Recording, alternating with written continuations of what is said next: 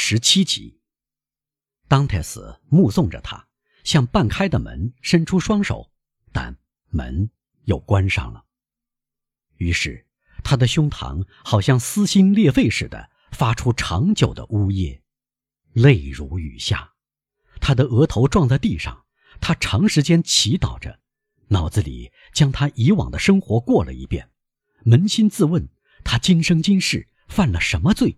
年纪轻轻就受到这样残酷的惩罚。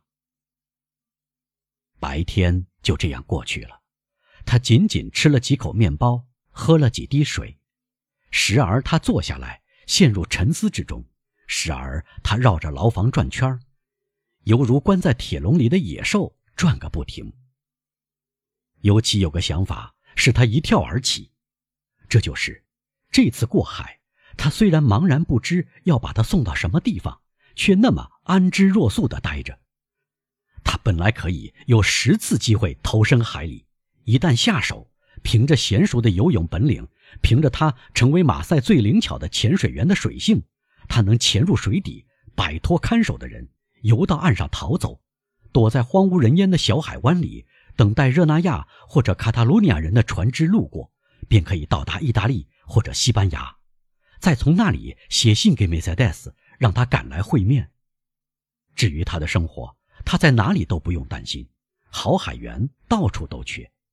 他讲意大利语就像托斯卡纳人一样，讲西班牙语就像卡斯蒂利亚人的孩子一样。他会生活的自由自在，同梅赛德斯还有他的父亲在一起幸福美满，因为他父亲也要来同他汇聚。而眼下。他成了囚犯，关在紫山堡里，待在这个不可逾越的牢狱中。不知道他的父亲和梅赛德斯境况怎样。这一切都是因为他轻信了威勒夫的话，这真要叫人气得发疯。因此，当戴斯恨得在狱卒给他捧来的新鲜麦秸上打滚。第二天，在同一时刻，狱卒又来了。怎么？狱卒问他：“今天您比昨天理智些了吧？”当泰斯缄口不言。好了，狱卒说：“鼓起一点勇气。你想要点我能办到的东西吧？好了，说吧。我想同监狱长说话。”嗨，狱卒不耐烦地说：“我已经告诉过你，这是不可能的。为什么不可能？”因为按照狱里的规定，犯人绝不允许提出这种要求。这里究竟能允许什么呢？当泰斯问。要能付钱，饮食可以好一些，散步，有时可以看点书。我不需要书，我根本不想散步。我感到饮食很好，因为我只希望一件事，就是见监狱长。如果您总是拿这件事来纠缠我，狱卒说，我就再也不给您端吃的来。那么，当戴斯说，如果您不再给我端吃的来，我就饿死了，不就结了？当戴斯说这句话的语气向狱卒表明，犯人宁愿一死。算下来，一个囚犯每天几乎要给狱卒进账十个苏，因此。当泰斯的狱卒要考虑犯人的死，结果会使他少收入一笔，他便用软下来的语气说：“听着，您所要求的事是办不到的，因此不要再进一步要求，因为监狱长应犯人的要求来巡视他的牢房，没有这种先例。不过您要听话，那时就会允许您散步。或许有一天您在散步的时候。”监狱长正好经过，您便可以问他。至于他是否肯回答您，就要看他了。但是，当戴斯说：“我要这样等多长时间，才会凑巧出现这种情况？”呃，狱卒说：“一个月、三个月、半年，也许一年。”太长了，当戴斯说：“我想马上见他。”狱卒说：“不要泡在这样一个不可能实现的愿望里，不出半个月，您就会发疯的。”啊，您以为会这样？当泰斯说：“是的，会发疯的。变疯开始总是这样的。我们这里有过一个例子，在您之前有个神父住在这个房间里，他不断提出要给监狱长一百万，如果能释放他的话。他的脑子出了毛病。他离开这个房间有多久了？两年。把他释放了吗？没有，把他关到黑牢里。听着，当戴斯说：“我不是神父，我不是疯子。或许我会发疯。不幸的是，眼下我的理智非常健全。我要对你提出另外一个建议。什么建议？我不会给你一百万，因为我给不出。但是如果你愿意，我会给你一百埃居。只要你下次到马赛去。”一直走到卡塔卢尼亚人的村子里，交给一个名叫梅赛德斯的姑娘一封信，甚至不是一封信，仅仅两行字。如果我带走这两行字，而且被发现了，那么我要丢掉饭碗，每年有一千利弗呢，还不算各种好处和饮食。您明白？为了挣三百利弗尔，却冒险丢掉一千利弗尔，我岂不是一个大傻瓜？那么，当戴斯说：“听好，并且记住，如果你拒绝给梅赛德斯送去两行字，或者至少告诉他我在这里，那么有朝一日我就会躲在门背后等你。你进来的时候，我会用这张矮凳砸碎你的脑袋，恐吓我。”狱卒喊道：“往后退一步，准备自卫。您肯定昏了头。神父开始时也像您一样。再过三天。”您就会像他一样疯的要捆起来。幸亏紫山堡有黑牢。当代斯抓起矮凳，在头上挥舞着。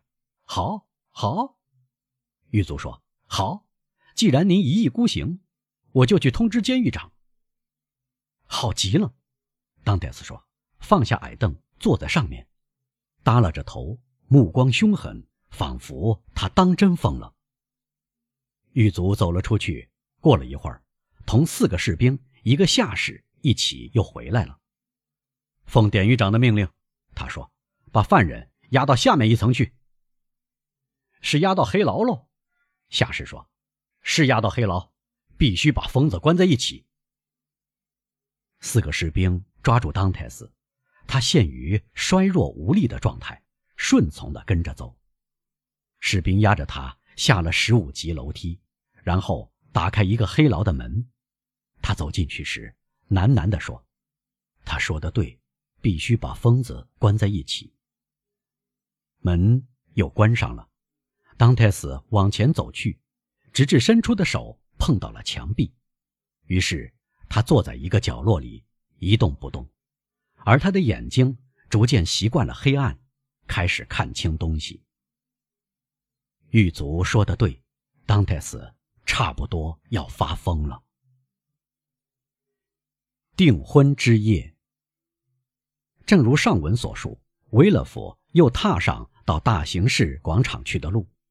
走进德圣梅朗夫人的邸宅时，他看到原先还在进餐的宾客已移步客厅喝咖啡了。雷内和所有其他的人都焦急地等待着他，因此他的出现受到一致的欢呼。喂，刽子手，国家的支柱，保王党的布鲁图斯，有人喊道：“究竟怎么一回事？”哎，我们受到新的恐怖政体的威胁吗？另一个人问。可惜加岛魔王从他的岩洞里逃出来了吗？第三个人问。侯爵夫人，威勒夫走进未来的岳母说：“我是来请您原谅我的。”我不得不这样向您告辞，侯爵先生，我能荣幸的私下跟您说两句话吗？哦，这件事当真很严重吗？侯爵夫人问。她注意到威勒夫的额头上阴云密布，非常严重，以致我不得不向您告辞几天。因此，他回转身对着雷内继续说：“可见事情是严重了。”你要走，先生，雷内叫道，无法掩饰这个意外消息引起的他的激动。哎，是。是的，小姐。威勒夫回答：“必须如此。”您究竟要到哪里？侯爵夫人问。“这是司法机关的秘密，夫人。然而，如果这里有人要到巴黎办事，我倒有一位朋友今晚要走，他乐意代劳。”大家面面相觑。你要和我单独谈一谈？侯爵问。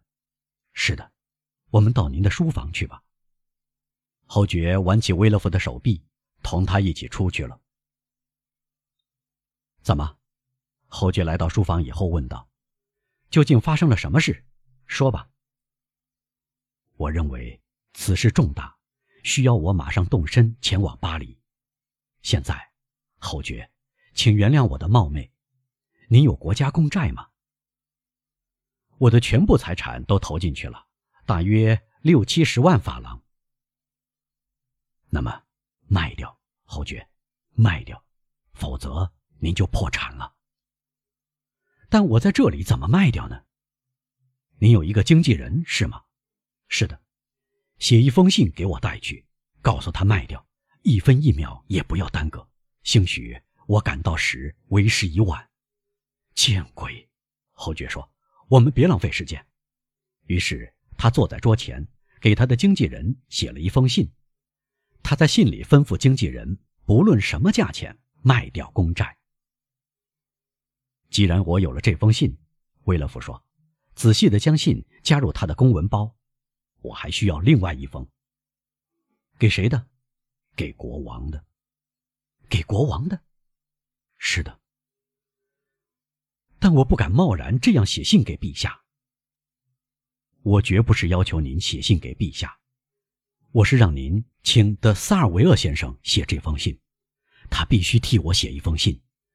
靠了这封信。”我才能谒见陛下，而免去谒见请求的一切手续，否则会使我失去宝贵的时间。但您不是认识司法大臣吗？他可以直接进入杜伊勒里宫，通过他，您可以不分昼夜夜见国王。当然是的，不过我用不着同别人平分我捎去的消息将得到的功劳，您明白吗？